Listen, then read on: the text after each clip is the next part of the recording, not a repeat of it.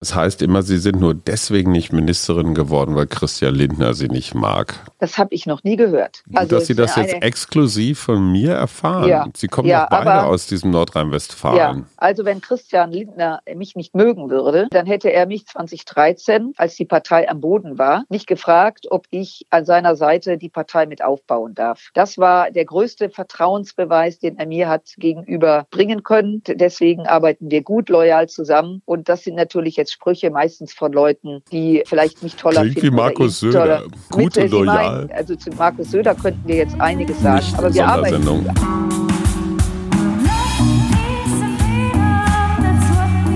Wir. Arbeit, Leben, Liebe. Der Mutmach-Podcast der Berliner Morgenpost. Einen wunderschönen guten Tag. Wir haben eine Expertin. Hallo Marie-Agnes Strack-Zimmermann. Ich grüße Sie ganz herzlich. Es waren Tage, die Sie trotz eines bewegten Lebens so wahrscheinlich auch noch nicht erlebt haben, oder? Sie waren inmitten des demokratischen, wie soll man sagen, Urschleims, haben einen Koalitionsvertrag geboren. Wie geht's Ihnen? Also ich finde es nett, dass Sie davon ausgehen, dass mein Leben bewegt war, was immer jetzt äh, die Zuhörerinnen und Zuhörer darunter verstehen. Kommen wir noch ähm, zu. Gut, okay. ähm, wie geht es mir? Ich bin positiv erschöpft, weil das war, äh, wir hatten ja Wahlkampf und ich weiß, am Wahlkampfabend haben dann alle gesagt, ach Gott sei Dank geschafft, wie so, nach, wie so bei einer Abi-Feier, äh, wo man dann sagte, man hat das alles hinter sich.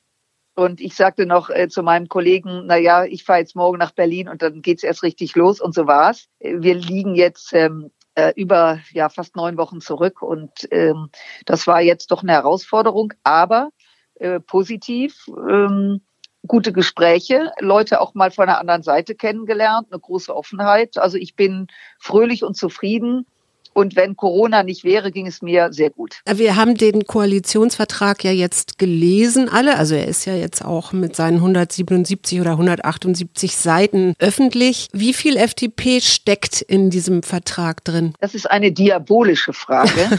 Meine Frau. Selbst, selbstverständlich 33,3 äh, wie heißt Drei. es so schön, Periode. ja. Äh, natürlich findet jeder sich wieder, sonst wäre es keiner, den, ich gehe mal davon aus, die Parteien auch entsprechend abstimmen werden. Denn jeder gibt und nimmt. Und äh, zum Schluss kommt ein Paket raus und jeder findet sich wieder. Also ich würde sagen, ja, ein gutes Drittel finden wir uns besonders wieder. Und wie viel Strack Zimmermann ist drin? viel Freude und zu, äh, Zukunft, äh, in die Zukunft sehen.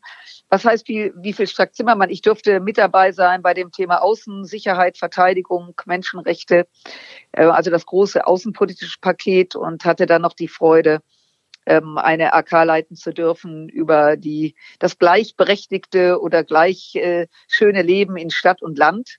Letzteres vor allen Dingen eine große Querschnittsaufgabe, weil da ja sehr viel andere mitmachen, sei es Mobilität, Digitalisierung etc., Wohnungsbau.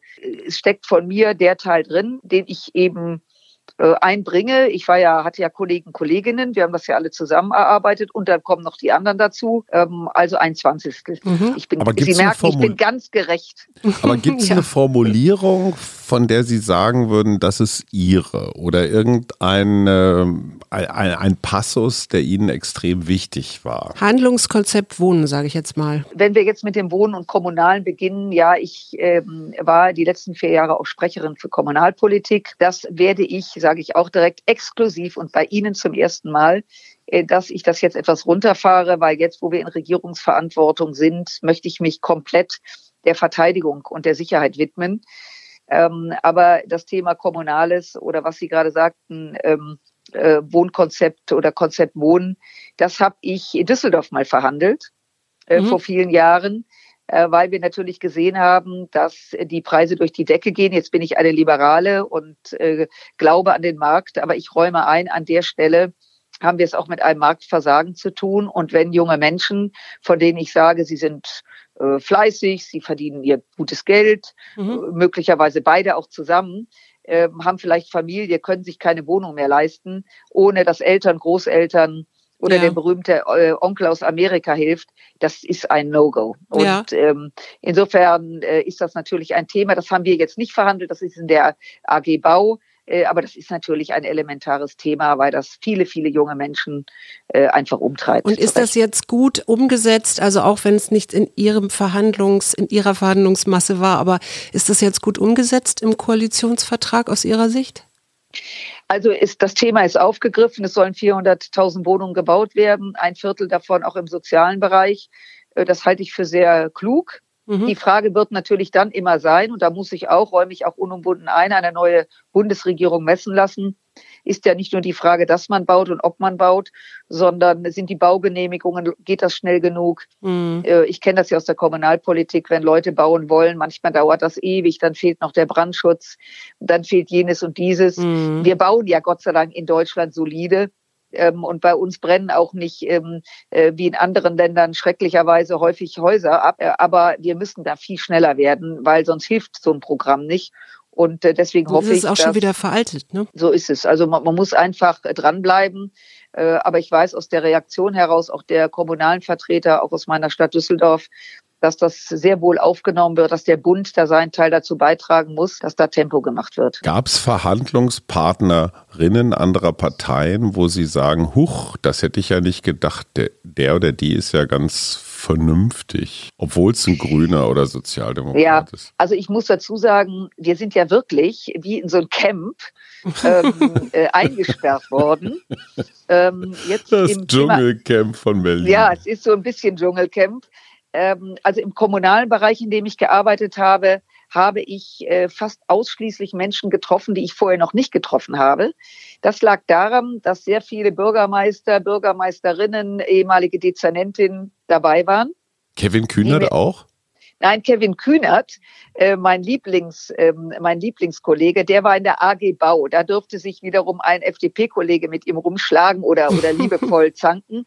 Nein, der war nicht dabei. Aber ich hatte, war in einem Kreis von Leuten, die eben, wir hatten ja auch externe. Also es waren ja nicht nur Bundestagsmitglieder, mhm. sondern auch externe Kompetenz. Und da bin ich eine Menge Leuten begegnet, die ich offen gestanden so nicht kannte.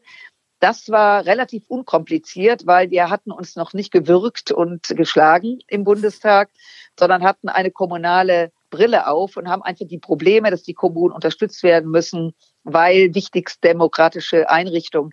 Ähm, also da haben wir relativ schnell einen Konsens gefunden. Da wurde natürlich diskutiert über die Wege. So, mhm. das ist, äh, glaube ich, jetzt nicht, nicht äh, verwunderlich. Mhm. Im Thema Außenverteidigung, Sicherheitspolitik, da traf ich natürlich auf Kolleginnen und Kollegen aus dem Bundestag, und auch auf die ein oder anderen, äh, denen ich auch durchaus das ein oder andere mitgegeben habe im Laufe der letzten vier Jahre. Zu großen Erstaunen war auch Heiko Maas dabei. Ich glaube, der brauchte erstmal gefühlte 48 Stunden, um den Schock äh, zu ertragen, dass ich ihm unter anderem gegenüber saß. ähm, aber äh, da waren andere Leute einfach dabei. Da war, wie gesagt, sehr viele aus diesem Bereich. Äh, und ja, äh, natürlich haben wir uns alle nichts geschenkt, aber das klingt jetzt vielleicht so ein bisschen beseelt, das will ich gar nicht sein, aber ähm, ich, wenn ich mal vom ersten Tag absehe, wo man sich so rütteln und schütteln musste, ähm, lief das gut. Das war respektvoll und was ich ganz toll finde, dass jeder natürlich auch eingepreist hat, wenn man über bestimmte Themen spricht, wo ist die Schmerzgrenze des anderen mhm. und wo muss man unter Umständen auch Vokabeln nutzen, die nicht zu Missverständnissen neigen, aber wo man in der eigenen Partei kein Herzrhythmusstörung auslöst äh, mhm. oder Ganzkörperherpes. Es gibt ja so Worte, die triggern so bei Leuten. Mhm. Äh, und da haben wir gegenseitig uns bemüht, diese Worte, also auf gut Deutsch so ein Parteivokabular, was man sehr gerne in Parteiprogramme packt, dass wir die möglichst nicht in diesen Koalitionsvertrag packt, damit der Sagen Sie mal ein Beispiel für so ein Triggerwort. Ähm, was, was ist ein Beispiel? Bewaffnete Drohnen ja, bewaffnete Drohnen ist so ein Wort, wobei das ja mehr ein Fakt ist. Mhm. Äh, aber es gibt äh, feministische Außenpolitik. Mhm. Oh. Äh, ist ein Wort, was, glaube ich, auch zu vielen Missverständnissen führt, um das auch zu sagen. Da haben manche Leute einen völlig anderen Blick. Wir haben einen Anglizismus daraus gemacht. Das mag, mag albern klingen, ist aber, wenn Sie so wollen, international ähm, ist es das Wort, dass man eben den Blick hat bei Außenpolitik als starkes Signal für Frauen und Mädchen weltweit, dass wir Frauen und Mädchen brauchen, wenn wir, klingt jetzt sehr pathetisch, in der Welt auch was verändern wollen. Da gibt es eben auch Begriffe und wenn man die benutzt, sind sie international angepasst äh, und macht in der Regel mehr Sinn, als wenn man sich auf diese deutsche Übersetzung äh, stürzt. Das ist übrigens wie bei Liebesliedern. Mhm. Viele Leute sind genervt.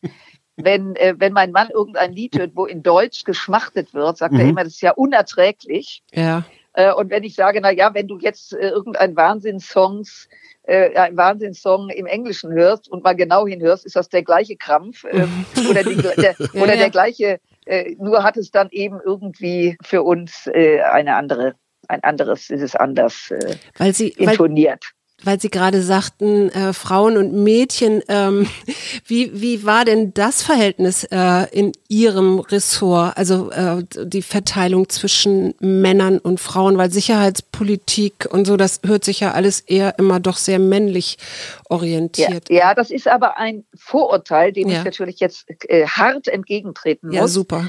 Äh, denn meine Kollegin ähm, Güde Jensen zum Beispiel ist Sprecherin für Menschenrechte, die war natürlich dabei. Mhm. Äh, also wir haben das, äh, also es gibt immer einen Verhandlungsführer und dann gibt es die in Anführungszeichen Fachleute dazu. Ähm, und ja, da war ähm, ein Kollege, der machte dann Außenpolitik, ich habe Sicherheitspolitik gemacht, ähm, ein Kollege machte dann noch Außenhandel und Güdi Jensen, also da waren wir pari pari, wenn ich jetzt gerade überlege. Ja, mhm. genau, sowas. Ich musste jetzt gerade mal schauen. Sie sehen aber, dass ich da, jetzt kriege ich gleich wieder Ärger, äh, wenn, wenn äh, uns zugehört wird, dass ich da jetzt nicht ständig drauf achte. Ähm, aber jetzt, wo Sie es so sagen, waren wir politisch doch äußerst korrekt. Grundsätzlich denke ich ja, was macht das jetzt? Was ist das Neue jetzt an diesen Koalitionsverhandlungen zu denen der letzten ja, Jahrzehnte, sag ich mal? Also der letzten Jahrzehnte, das kann ich nicht beurteilen, aber ich war vor vier Jahren dabei. Mhm. Und das war ein Unterschied wie Tag und Nacht. Erstens wurde, und das finde ich lässt tief blicken, überhaupt nichts rausgestochen. Es gab mal immer so, so kleine Bruchsätze, wo der ein oder andere Journalist dann dachte, er hätte jetzt eine wahnsinnige Neuigkeit. Also es war super diszipliniert. 22 Arbeitsgruppen, im Schnitt 20 Leute pro Gruppe, ist nach Adam Riese, Riese Eva Zwerg über 400 Leute. Mhm. Ähm, und da ist nichts rausgegangen. Das fand ich selber oder fanden wir alle doch höchst äh, überraschend und mir sagen auch entsprechende Journalistinnen, also es sei ihnen unheimlich auf den Keks gegangen, nichts zu berichten, also dass sie nichts berichten konnten. Äh, aber jetzt mal so sozusagen von, von ziviler Seite betrachtet, hätte das auch hohen Respekt, ähm, ja, war viel Respekt dabei, weil man gesagt hätte, nur so kann man arbeiten. Sie können nicht arbeiten, wenn Sie ununterbrochen alle Zeitungen und TV-Sender am Tisch haben, weil wenn Sie mal ein äh, wie soll ich mal sagen, ein Gedanken aus, ausdrücken, sagen, sollen wir vielleicht mal den Weg gehen. Und das haben sie sofort am nächsten Tag oder bei mhm. Jamaika war es ja noch heftiger, da war es ja zehn Minuten später, hat das ja schon irgendein, irgendein Vollpfosten rausgetwittert. Ähm, so kann man nicht arbeiten. Und ähm, insofern, das ist der große Unterschied. Und der große Unterschied war, ja, das ist, wenn Sie so wollen, sehr strategisch, fast militärisch angelegt wurde, ähm, dass die Gruppen, wie die sich getroffen haben, wie so ein Papier auszusehen hat, dass jede Gruppe drei bis fünf Seiten, je nachdem hatte. Es wurde gelacht mit Schriftgröße und das Ganze auf Kalibri. Aber mhm. damit ist auch jedes Missverständnis klar. klar. Wenn, wenn jemand zu mir sagt, schreiben Sie doch mal hm, für uns einen Artikel über Tralala, äh, und machen Sie eine DIN A4-Seite, dann kann ich natürlich ähm, so klein schreiben, dass es eigentlich fünf Seiten sind. Oder Sie sagen, geben mir genau vor, in welcher Größe und in welchem Zahlenabstand. Mm, ja, das ja. klingt immer so, so ein bisschen, äh, als ob hier nur Ameisentätowierer am Werk gewesen wären. Aber für das, für das Arbeiten ist es einfach äh, gut. Also es war sehr stringent, sehr sortiert. Und vor vier Jahren war das chaotisch. Und wie gesagt, wurde auch sehr, sehr viel durch, äh, eigentlich alles durchgestochen. Ich sage jetzt nicht, was mir auf der Zunge brennt oder auf der Zunge liegt, zu Schade. sagen, eine Partei fehlte ja oder zwei Parteien. Mhm. Ähm, äh, und vielleicht lässt das tief blicken, wer vor vier Jahren besonders redefreudig war. Ich spreche jetzt ausdrücklich als Bürger und nicht als Journalist. Ich habe in diesen ganzen Listen, die ja in den Wochen vorher schon rumgingen, häufiger mal ihren Namen gefunden. Äh, natürlich Verteidigungsministerin. Ich hatte mich bei Ihnen ja auch schon persönlich für eine Fahrt auf der Gorch Fock angemeldet. Sie erinnern sich vielleicht. Das kriegen wir auch so, das kriegen ich wir auch äh, so in der Schuhmacher. Daran hätte mich als Bürger gefreut, von Ihnen als Verteidigungsministerin verteidigt zu werden ähm, in, in der großen, weiten Welt. Sie sind erstklassig vorbereitet. Sie haben schon alle möglichen Papiere und Konzepte geschrieben. Also man weiß, was man bekommt mit Ihnen als Verteidigungsministerin. Jetzt sind Sie es nicht geworden. Ich bin enttäuscht als Bürger. Das finde ich äh, auch richtig. Das müssen Sie ja auch, Herr Schumacher. Wenn Sie von nichts anderem geträumt haben, als dass ich Ihre Verteidigungsministerin wäre, äh, müssen Sie jetzt ähm, weinend sich in die Kissen werfen. Aber Spaß beiseite. Sie sollten ja, das tun. Nein, das tue ich nicht. Ich ähm, sage gerne was dazu. Natürlich, äh, ich bin ja nicht frei von Eitelkeit, habe ich mich gefreut, dass ich häufiger genannt worden bin in dem Zusammenhang. Es war nachher sehr inflationär, was dazu führte, dass es sogar eine Liste gab, wo ich alle Ämter hätte äh, machen müssen. Ich weiß nicht, ob sie die Liste erreicht hat. Von der Bundeskanzlerin bis zum Agrarministerium mhm. stand nur der Name Marie-Agnes Strack-Zimmermann, was ich übrigens sehr lustig fand. Das entsprach meinem Humor. Ähm, also das war inflationär und das sprach dafür, dass aufgrund anderer Neuigkeiten man natürlich sehr stark darauf abgehoben hat, wer wird was. Das wurde äh, vor allen Dingen dann getriggert, weil irgendwelche Leute äh, auf dem Klo saßen, Listen fabriziert haben und so taten, als ob das jetzt äh, das Weisheit letzter Schluss ist, mit Rechtschreibfehlern, mit mhm. Staatssekretären, ähm, parlamentarischen wohlgemerkt, die gar kein ähm, Mandat im Bundestag haben. Daran konnte man schon sehen, da hat einer aber mhm. schwer Helau gerufen. Auf was ich hinaus will, wir haben als FDP ja ganz bestimmte Themen, die wir die letzten Jahre bearbeitet haben und vor allen Dingen auch im Wahlkampf den Leuten angeboten haben, äh, im Wunsche uns zu wählen. Und das war das Thema Ja, uns um die Finanzen zu kümmern. Äh, das Thema, das große Thema Digitalisierung der Bundesrepublik, das große Thema der Bildung, wo wir eben rasende Defizite sehen und letztendlich auch ähm, in Krisenfragen äh, das Thema Rechtsstaatlichkeit.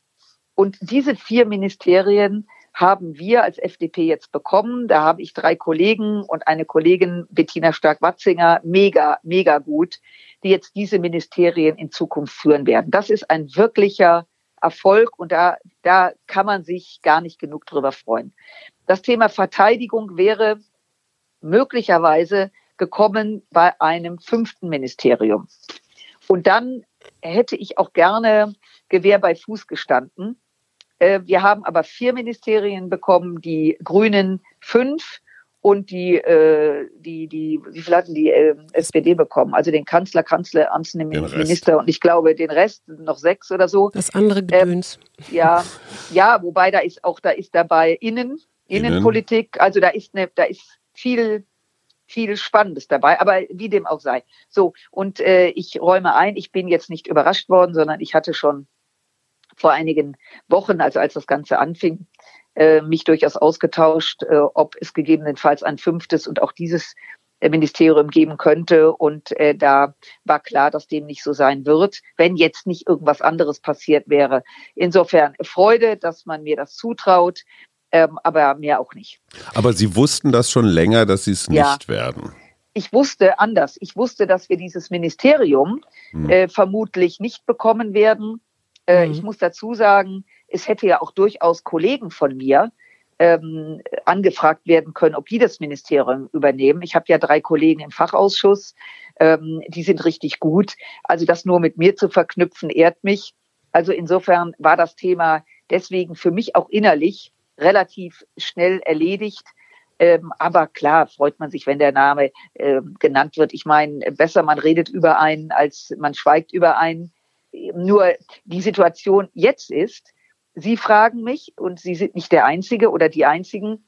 Och. Äh, ich werde jetzt gefragt, auch Frau Stark-Zimmermann, ist es jetzt schade oder warum nicht oder wieso? Ähm, also ich werde mutiere zu Carla Lauterbach. ähm, der ja auch ständig ein Ministerium übernehmen soll. Äh, und äh, der arme Mann muss jetzt ähm, in noch größerer Dimension gefragt werden, wieso werden Sie eigentlich nicht, nicht Gesundheitsminister? Mhm. Und deswegen ähm, ist das alles so völlig aber korrekt. Aber ich, aber ich möchte da gerne nochmal zurück zu dieser Wunschvorstellung, ja. Kanzlerin, äh, Verteidigungsministerin, was auch immer.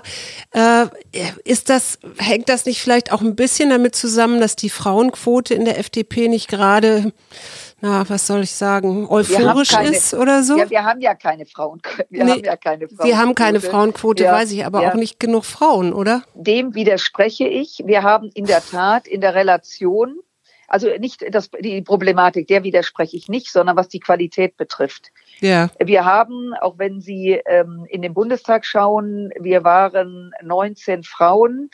Äh, wir waren auch mal 20, aber Nicola Bär ist nach Europa gegangen waren also ähm, äh, unterm Strich genau ein Viertel Frauen. Das entsprach genau der Quote oder der, der Anzahl derer in der Partei. Interessant ist, dass wir dabei richtig, äh, nicht interessant, dass wir dabei super Frauen haben. Interessant ist, dass wir einen großen Parteizuwachs haben, äh, aber relativ viel junge Männer bei uns eintreten. Mhm. Und das verändert ähm, die Relation zu Frauen. Das ist eigentlich völlig verrückt, ja. weil wir hatten immer um die 25 bis 28 Prozent Frauen in der FDP. Immer noch zu wenig, aber äh, äh, bis ein Viertel bis ein Drittel. Und jetzt äh, fallen wir runter, weil wir eben viele junge Männer eintreten. Jetzt kann ich ja den jungen Männern nicht sagen, euch wollen wir nicht, ähm, schickt mal äh, eure Freundin. Ähm, aber das äh, verändert in der Tat die, die Relation. Aber die Frauen, darauf wollte ich hinaus, ich, die ja. bei mir in der Fraktion sind, die sind wirklich richtig, richtig gut. Und ähm, ähm, also insofern ähm, finde ich in der Relation Quantität zu Qualität haben wir Frauen was zu bieten. Ich habe zwei Fragen. Die erste ist, äh, wie, wie erklären Sie sich das, dass das junge Männer so anzieht und dass junge Frauen da eher ja, verhaltener sind? Also, das ist jetzt sehr kühn. Ja. Aber äh, ich glaube, dass es sehr viele junge Männer gibt, die in Christian Lindner ihre Role Model gefunden haben. Mhm. Das spielt mit Sicherheit eine Rolle. Also das, was ich mir habe gar nicht so vorstellen können. Also bei, wenn man so, so Influencer sieht oder, oder irgendwelche Stars in, in Pop und Rock, dass alle ähm, jungen Leute so aussehen wollen. Ich hatte auch Little Joe an meiner Wand als, ähm, mhm. ähm, als Starschnitt. Ich, ich hatte Hoss. So, sehen. Ach, Sie hatten Hoss? Mhm. Aber das äh, Aber Little Joe ist also definitiv der attraktivere. Ja, das möchte ich doch auch. Äh, das finde ich aber doch Hoss war lustiger. Also, ja, aber ich, das, der, er war eindeutig weniger erotisch, wenn ich das mal genau. so sagen darf. So, und ich fand Bonanza toll, weil es Little Joe gab. Ähm, und ähm, insofern Role Models spielen aber auch in der Politik eine Rolle. Wie gesagt, das hätte ich nicht für möglich gehalten. Mir ist es erst aufgefallen, als Gerhard Schröder und Joschka Fischer das Dream Team 1998 waren, wie viele Frauen die gewählt haben. Ganz, mhm. ganz interessant. So, auf Ihre Frage zurückkommt. Ähm, das ist wohl der Grund, dass viele junge Männer äh, in die FDP eintreten, nach dem Motto, so will ich auch mal werden. Mhm. Und ähm, ich, ich glaube, wenn Sie Christian Lindner fragen würden, der würde sich mit Sicherheit freuen, wenn äh, mehr Frauen in die FDP eintreten würden und sagen, das ist, der ist cool, da will ich auch rein. Äh, ich glaube, diese, diese Sache läuft mir bei den Grünen ab. Ich glaube, dass Robert Habeck, äh, der große Frauenversteher mhm. äh, und ich hätte fast gesagt Pferdeflüsterer, offensichtlich in seiner Emotionalität Frauen deutlich mehr anspricht, ja. politisch, politisch, als Christian Lindner, der ja sehr, sehr nüchtern völlig anders äh, kommuniziert. Mhm. Und ähm, aber ich bin keine Psychologin, ich habe das auch nicht vorzuwerden, aber natürlich, ich führe hier den Kreisverband Düsseldorf, wir haben über 1200 Mitglieder inzwischen.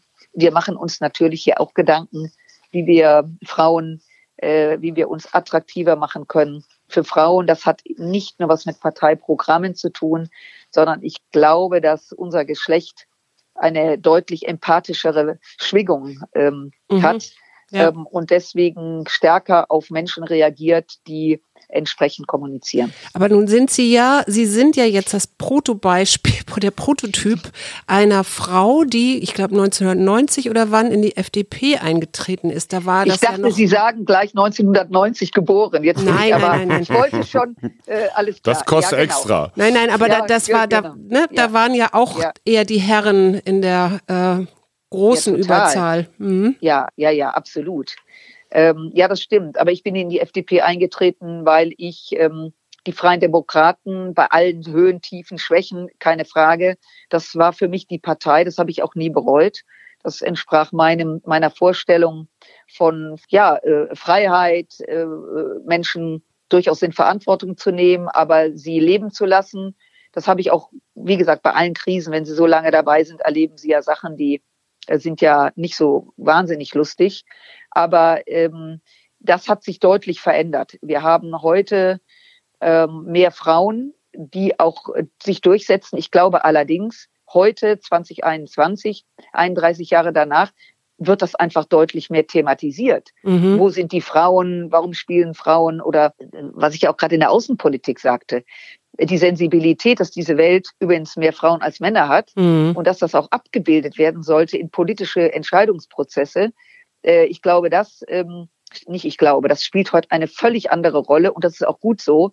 Und darüber zu diskutieren und junge Frauen zu empowern, wie es so schön heißt, das ist aller, aller Mühe wert. Ich habe übrigens eine Enkel, also ich habe schon ein paar Enkelkinder und meine älteste Enkeltochter ist sieben. Ja. Und die empowere ich sowas von, oh. Äh, dass selbst meine Tochter manchmal sagt, jetzt ist aber gut so, ähm, weil ich sage, die muss so richtig Gas geben, wenn sie groß ist. Können Sie das mal erklären an einem Beispiel, wie ja. Sie sie empowern? Ja, ich äh, äh, neulich oder wir, wir leben ja jetzt schon im Jahr zwei äh, von Corona mhm. und ich war mit ihr unterwegs und da war auf einer großen Straße hier in Düsseldorf eine Demonstration von Corona-Verweigerern, Gegnern, also alles, was sich da so äh, auf den Weg machte.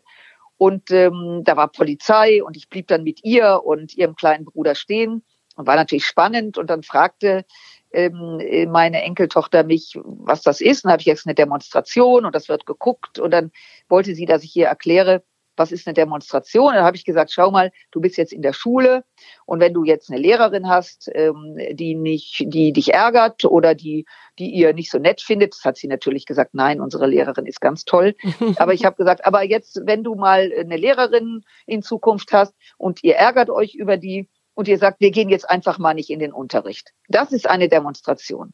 Mhm. Da hat sie mich natürlich angeschaut, als ob ich nicht alle Tassen im Schrank habe dass man einfach nicht in die Schule gehen kann.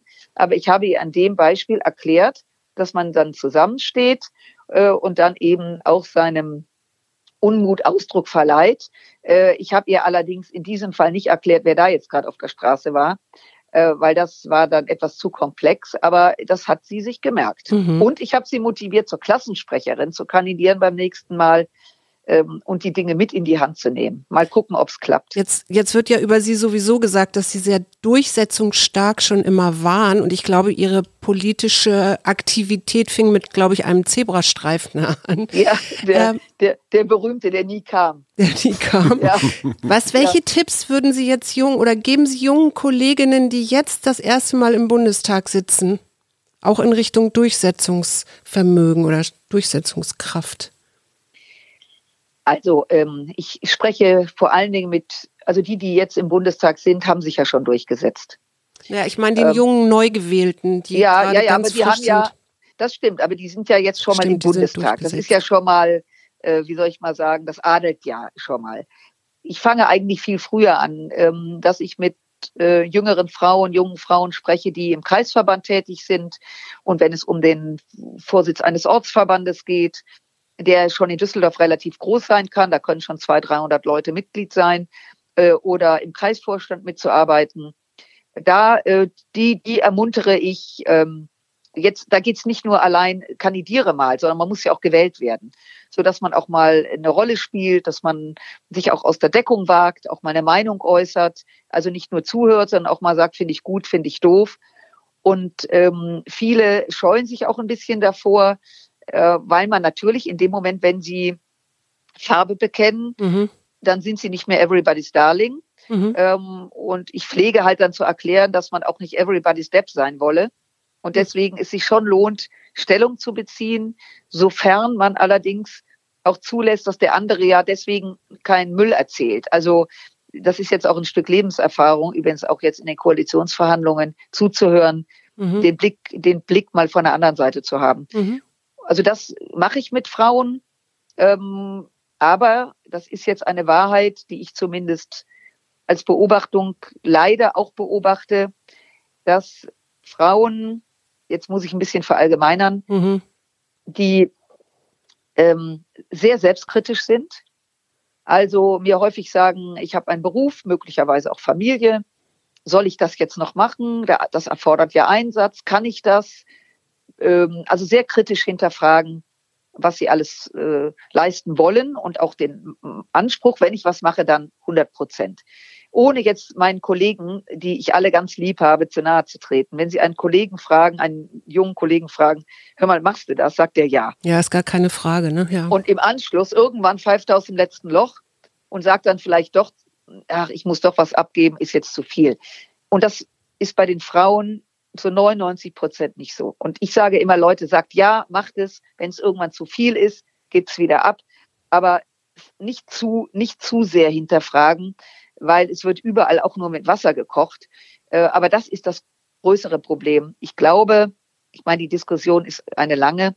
Frauen scheitern oft an sich selbst, weil sie in dem Moment zögern und verzagt sind. Mhm. Und ähm, ich möchte einfach Mut machen, einfach mal einen Weg zu gehen und äh, auch nicht zu hinterfragen, warum bin ich jetzt gefragt worden. Ich hatte neulich wieder so ein Erlebnis, da sagte eine, eine junge Liberale zu mir, eine junge Frau, also ich will ja hier nicht die Quotentussi sein, deswegen will ich mhm. auch keine Quote. Da habe ich zu der gesagt, das ist ja nicht der Ansatz, sondern ähm, sie werden gefragt, weil sie sich gut artikulieren können, auch vielleicht eine bestimmte Fähigkeit haben. Ja, und vielleicht auch, weil sie in diesen Zeiten jetzt auch das Anführungszeichen richtige Geschlecht haben.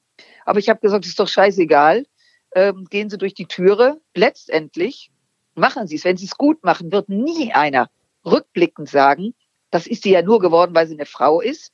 Das ist dann vergessen. Aber mhm. wenn das der Hebel ist, ja, dann ist es der Hebel. Ich meine, warum bin ich gefragt worden, plötzlich bundespolitisch aktiv zu sein? Ich war Bürgermeisterin, ich war 55, habe also eine Generation vertreten. Von uns gibt's ja ganz schrecklich viele. Mhm. Ähm, und ich war Frau. Klar. Mhm. Und ist doch okay. Also ich habe, aber vielleicht habe ich ein gesundes Selbstbewusstsein, dass es mir egal ist, warum man mich fragt. Hauptsache man fragt. Ja, und Sie sind ja auch sehr konterstark, sage ich mal. Also Sie sind ja gefeiert worden bei Twitter, weil Sie bei Markus Lanz oder Herrn Lanz gefragt haben, ob er äh, das zu Hause auch macht, äh, Menschen zu unterbrechen, während sie sprechen. Frauen zu unterbrechen, glaube ich, war der Sub. Nein, nein, nein, nein, nein, nein, nein, nein. Nein, ich habe ihn gefragt. Äh, Sie unterbrechen ja wirklich immer. Machen Sie das zu Hause bei Ihrer Frau auch? Ja. Mhm.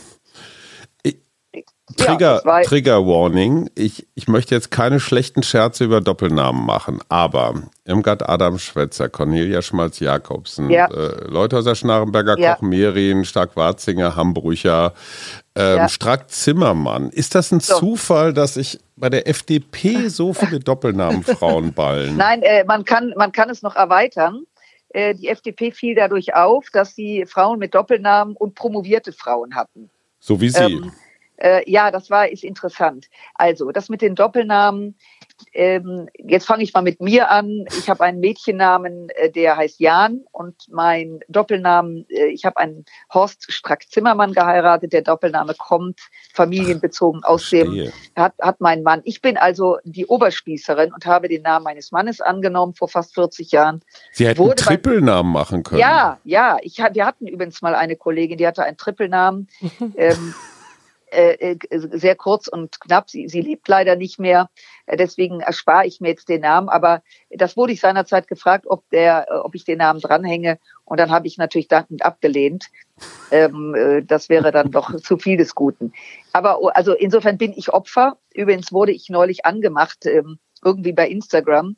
Äh, zwei Doppelnamen sei jetzt wirklich absolut zu viel. Den Vornamen auch noch, ja. Ja, aber den Marie Agnes, den haben mir meine Eltern gegeben. Äh, nach meiner Großmutter und meiner Urgroßmutter. Ähm, also nach einer, einer Marie und einer Agnes. Äh, und diesen Namen haben mir meine Eltern gegeben, sehr katholisch geprägt. Äh, und der Nachname war eben ganz kurz. Die konnten ja nicht wissen, dass 28 Jahre später ich diesen Strack Zimmermann dranhänge. Also ich bin Doppelopfer. Äh, liebe Menschen, die das hört, ich bin ein Namensopfer, lege ich großen Wert drauf. Aber um Ihre Frage zu beantworten, Sie haben recht, die FDP-Frauen haben sehr früh, wie man das bei Frau Hambrücher sieht, sehr früh darauf Wert gelegt, den Mädchennamen weiterzutragen. Das Namensrecht war ja, wurde ja revolutioniert, dass man dann seinen Mädchennamen weiterträgt, die unter ihr Mädchennamen unter Umständen auch schon eine Rolle gespielt haben und diesen nicht aufgeben wollten. Ähm, das ist, war bei der FDP ähm, in der Tat äh, auffällig häufig. Bei der CDU weniger. Die haben den Namen des Mannes angenommen und gut war's. Und ich überlege gerade, es gab aber auch Doppelnamen ähm, bei der SPD, meine ich doch. Ja, mhm. Wiczorek Zeul. Ja, richtig. Ja. Der berühmte, genau, genau. So, ja. Hildegard Hambrücher war eine Dame, auch. Sie war auch Staatsministerin im Auswärtigen Amt, ähm, hat sogar mal für die als Bundespräsidentin kandidiert. Und wurde, in der, wurde in der dritten Ra Runde rausgenommen äh, und war zeitlebens stinksauer auf die FDP. Zu Recht. Dass man sie dann rausgeholt hat. Verstehe ich auch, aber es fällt mir nur gerade ein, wo Sie es sagen. Worauf ich hinaus will, das war ein Frauentypus, der die FDP in meinen bescheidenen Bürgeraugen wirklich geadelt hat. Ich habe den Eindruck, es gab mal eine FDP, die ein bisschen breiter aufgestellt war. Es gab die Außenpolitiker, es gab die Rechts- und Innenpolitiker, es gab eine sehr breite Definition. Die mit der SPD auch wunderbar zusammen regiert hat. So, äh, ja, ja, es gab ein breites gerade, ja. Angebot in viele Teile des bürgerlichen Milieus. Nichts gegen Christian Lindner, nichts gegen Porsche fahren, nichts gegen Marco Buschmann oder Volker Wissing. Aber den ich Porsche, den, den konnten Sie jetzt nicht lassen, nicht? Aber ist es ein historischer Das ist Sozialneid. Ja, ja, okay, okay, okay. Außerdem ist jeder, er nicht ganz mein Jahrgang. Gern, das tut mir ja, auch jeder weh. hätte gern mal ein. Nein, es ist sogar ein historischer Porsche. Es ist äh, äh, gut, aber das am Rande, ja. So, aber die FDP hatte mal ein breiteres liberales Angebot, was so ein bisschen über Steuersparmodelle hinausreichte. Und Sie repräsentieren das ja auch auf eine Art. Ich finde, Sie, Sie machen das toll, aber ich finde, Sie könnten noch ein paar mehr Vertreter dieses klassisch liberalen Bürgertums vertreten in der Partei. Dem antworte ich, ähm, dass es in der Tat diese, diese Persönlichkeiten gab, aber die Partei selten über fünf, sechs oder sieben Prozent hinauskam. Hm in einer Dreierkonstellation. Und ja. heute haben wir ganz andere Konstellationen und sind, sind bei. So pragmatisch. Ja, äh, weil äh, ich bin deswegen pragmatisch, weil die Welt sich verändert, die Themen verändern sich. Und in dieser Zeit, von der Sie gerade sprachen, hatten wir wenig Frauen, aber die waren eben vielen dadurch natürlich auch wahnsinnig auf. Frau Hambrücher war eine Dame durch und durch war aber ähm, kein leichtes Kaliber. Also die war auch im Umgang, ähm, wie soll ich das mal sagen, hatte die, äh, ja, war die, war die eine Persönlichkeit durch Gefechtsfähig. Gef haben Sie gefechtsfähig gesagt? Ja, ja ich dachte, so im Militärischen ja. sind Sie ja. zu Hause. Staffette? Ja.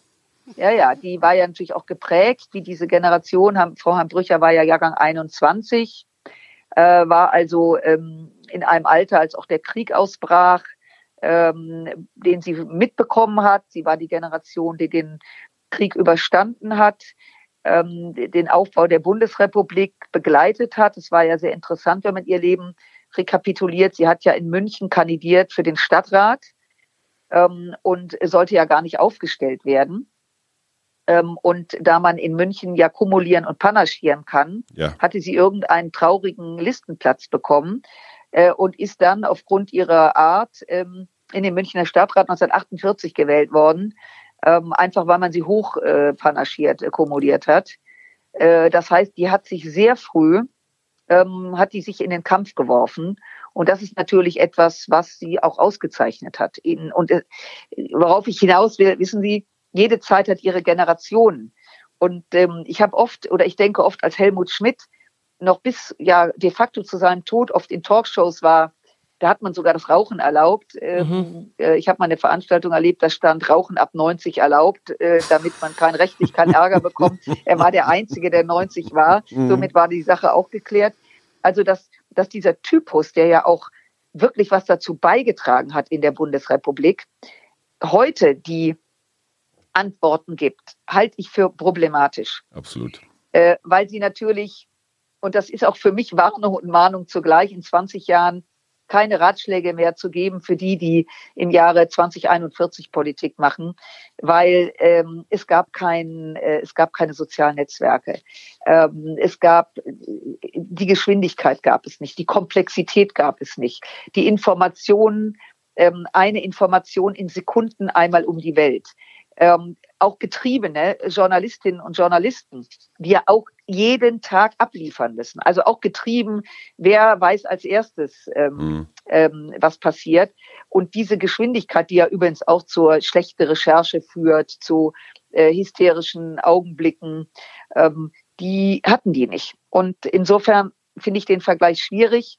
Und weil Sie gerade sagten, der Typus heute ist aber auch der, der, der, der Mensch, ähm, der Typus der Zeit. Und jede Zeit hat ihren, hat ihre Menschen, um es mal so zu sagen.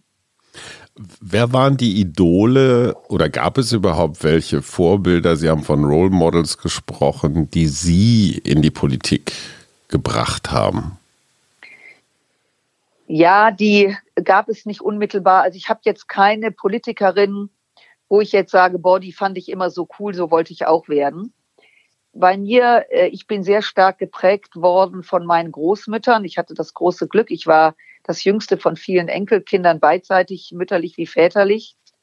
Äh, das waren beides sehr, sehr, sehr, sehr starke Frauen, die im vorletzten Jahrhundert geboren waren, also schon um die 50, als äh, der Krieg zu Ende ging und sehr starke Persönlichkeiten waren. Und meine Großmutter mütterlicherseits, die ich besonders intensiv erlebt habe, die hat sich übrigens auch wie Frau Hambrücher unmittelbar nach dem Krieg in Heidelberg äh, aufstellen lassen für die mhm. Kommunalwahl.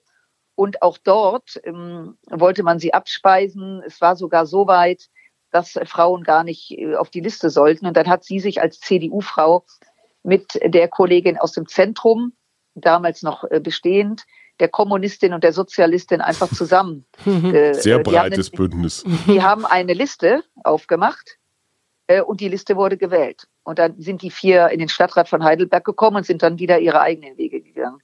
Und das habe ich äh, viel später erfahren, als ich es kapiert habe. Aber diese Großmutter, ähm, da spürte ich, wenn ich bei denen war, bei meinen Großeltern, wenn da, da war Leben in der Bude, da wurde politisiert und meine Großmutter war mittendrin und ich habe das beobachtet und rückblickend, also ich sitze jetzt gerade bei Ihnen auf der Couch, Sie merken das, mhm. mhm. äh, rückblickend war ich total fasziniert davon. Sie ist Gottlob, hat sie lange gelebt, ähm, sogar meine, meine, meine Erstgeborene, ich habe drei Kinder, meine Tochter, ähm, als sie auf der Welt kam, also meine Großmutter hat noch Urgroßkinder, ähm, äh, Urenkelkinder erlebt, ähm, ist mit 93 gestorben. Äh, das ist lange her äh, aber für mich unvergessen, weil sie einfach ganz, ganz toll war. Und meine andere Großmutter ähm, lebte in Berlin und war aus dieser Zeit heraus eine Liberale. Die waren liberal, die waren keine CDU-Leute, die waren ähm, preußisch geprägt, wie das in Berlin so war. Mhm.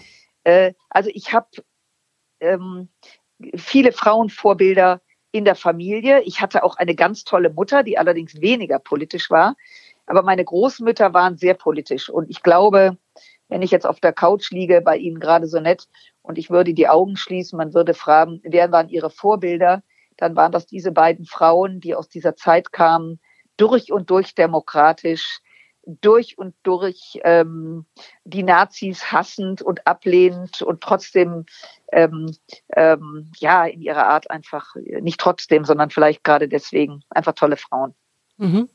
Jetzt mag ich gar nicht noch mal kurz auf den Koalitionsvertrag Doch, kommen, es aber Sie. trotzdem, weil ich bin, äh, ich, ich habe den nur so angefangen zu lesen, weil ich es gar nicht geschafft habe jetzt. Aber äh, ich bin so ein bisschen gestolpert über so einen Satz, da geht es irgendwie um Wohlstand, den Wohlstand zu wahren, äh, äh, auch im, im, im Zuge der Globalisierung.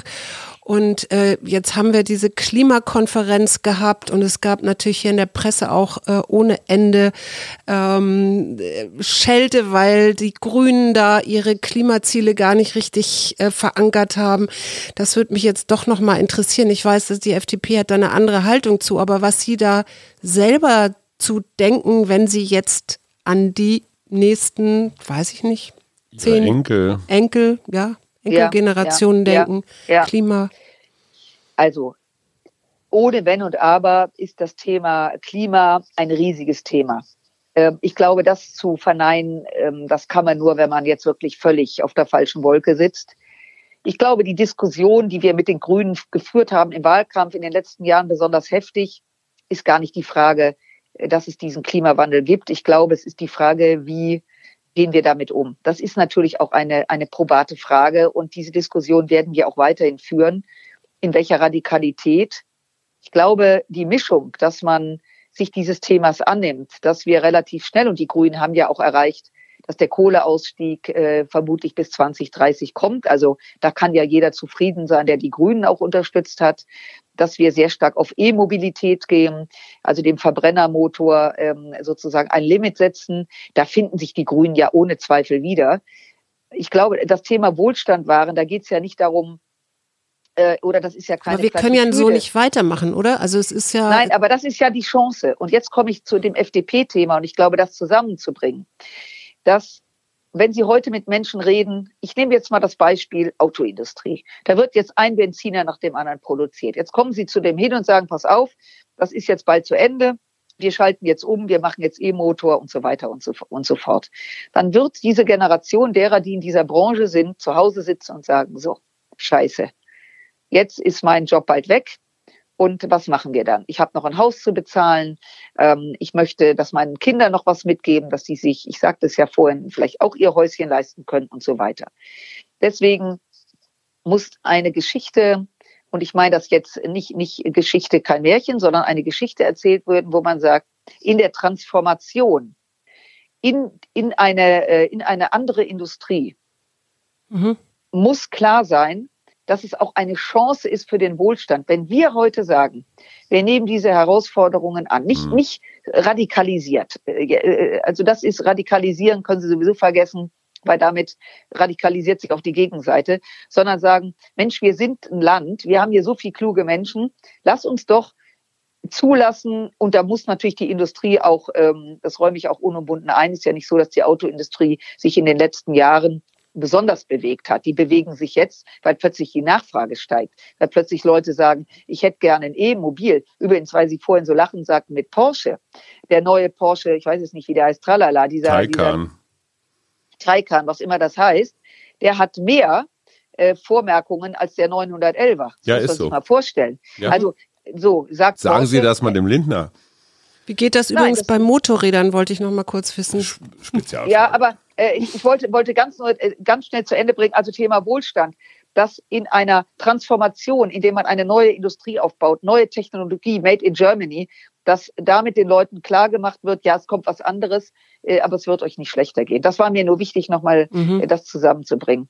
Mhm. Äh, und das mit dem Taikan übrigens, das finde ich interessant, ähm, weil äh, wir haben ja in dem Koalitionsvertrag ähm, vereinbart, dass wir jetzt diesen Weg gehen. Ähm, ich weiß übrigens aus der Autoindustrie, ohne jetzt äh, bitte das Thema aufzumachen, weil dazu bin ich auch nicht fachlich nicht ja, fit nicht. genug, dass da viele sind, die sagen, eh, die E-Mobilität ist nicht die Zukunft, aber mhm. die Nachfrage steigt. Deswegen, wir wollen Geld machen also, wenn die Leute eh was E-Mobiles wollen, kriegen sie es. Mhm. Also ein sehr gesunder Pragmatismus, äh, der ist erlaubt, aber ich wollte nur sagen, ähm, die Menschen wollen es jetzt und das ist unsere Chance, dass die Autoindustrie, um bei dem Beispiel zu bleiben, eben innovativ ist und unter Umständen Autos herstellt, die dann ähm, eben entsprechend CO2 äh, reduziert in die Welt auch exportiert werden können. Zum Schluss habe ich natürlich noch eine neugierige journalistische Frage. Könnten Sie sich vorstellen, Staatssekretärin im Verteidigungsministerium zu werden? Ähm, das ist deswegen eine äh, sehr nette Frage, aber kommt nicht in Frage, weil die SPD hat dieses Haus und es und? gibt keine über es gibt keine Überkreuz, es gibt keine ähm, Kreuzung. Äh, heißt, die SPD wird auch ihre eigenen Staatssekretäre mitbringen, so wie die FDP ihre eigenen Staatssekretäre mitbringt. Es hat mal einen Versuch gegeben, Staatssekretäre sozusagen bunt zu mischen. Mhm. Also auch in Zweierkonstellation. Genau. CDU hat Minister. Das passiert so gut wie ganz selten, es sei denn, ich glaube, Finanzministerium war es, wo ja. dann so der Megacrack sitzt, wo man sagt, also ist jetzt scheißegal, was der für ein Parteibuch der hat, der bleibt. Ja, ja aber in der Regel nimmt man seine eigenen Leute mit und das ist auch richtig so, äh, weil wenn, wenn jetzt der neue Minister, die neue Ministerin sagt, ey, die Stadt Zimmermann ist cool, die nehme ich mit, dann müsste ja einer von unseren Ministerien, einen Sozialdemokraten, das anbieten. Ja. Ähm, und damit dieses Kuddelmuddel äh, nicht kommt, äh, stellt sich die Frage nicht. Mhm. Gut, noch eins müssen Sie ausräumen. Es heißt immer, Sie sind nur deswegen nicht Ministerin geworden, weil Christian Lindner Sie nicht mag. Das habe ich noch nie gehört. Oh.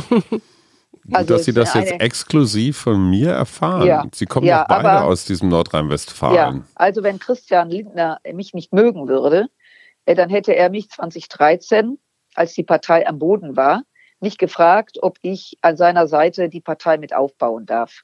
Das war der größte Vertrauensbeweis, den er mir hat gegenüber bringen können. Und deswegen arbeiten wir gut, loyal zusammen. Und das sind natürlich jetzt Sprüche meistens von Leuten, die äh, vielleicht nicht toller Klingt finden. wie Markus Söder. Äh, äh, Gut und loyal. Nein, äh, äh, also zu Markus Söder könnten wir jetzt einiges sagen, aber wir, arbeiten, aber wir arbeiten, wir arbeiten gut zusammen. Ja. Und wissen Sie, ich bin lang genug in der Politik, äh, dass äh, sowas gerne kolportiert wird. Das kann ich aber nicht bestätigen. Wir mhm. brauchen halt Stories.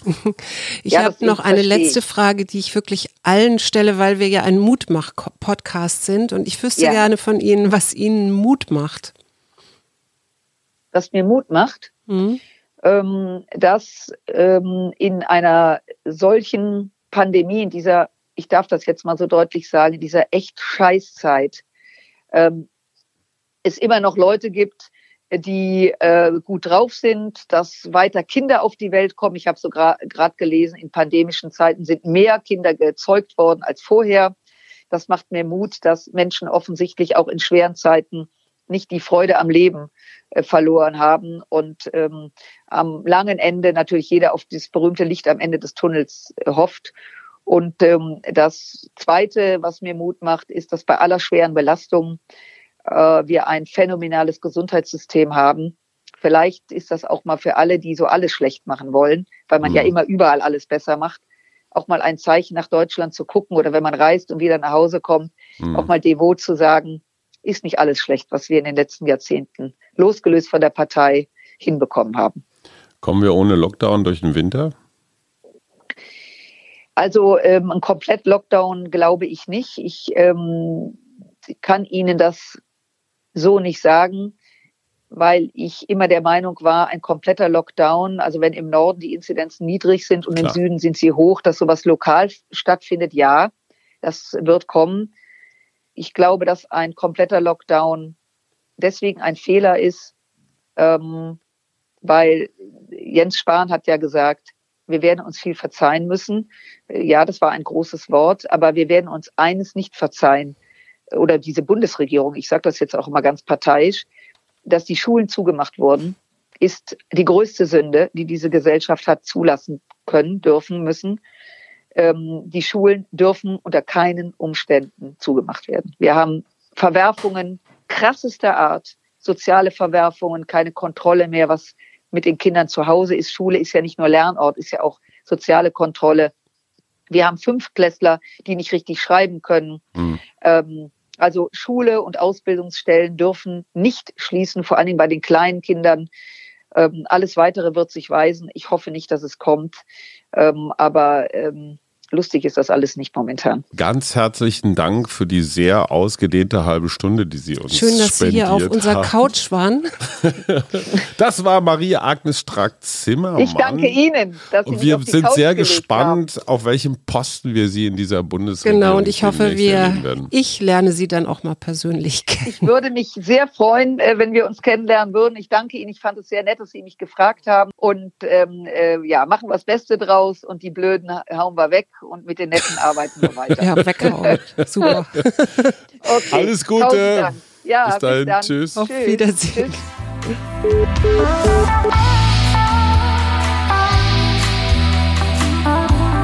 Wir, Arbeit, Leben, Liebe. der Mutmach-Podcast der Berliner Morgenpost.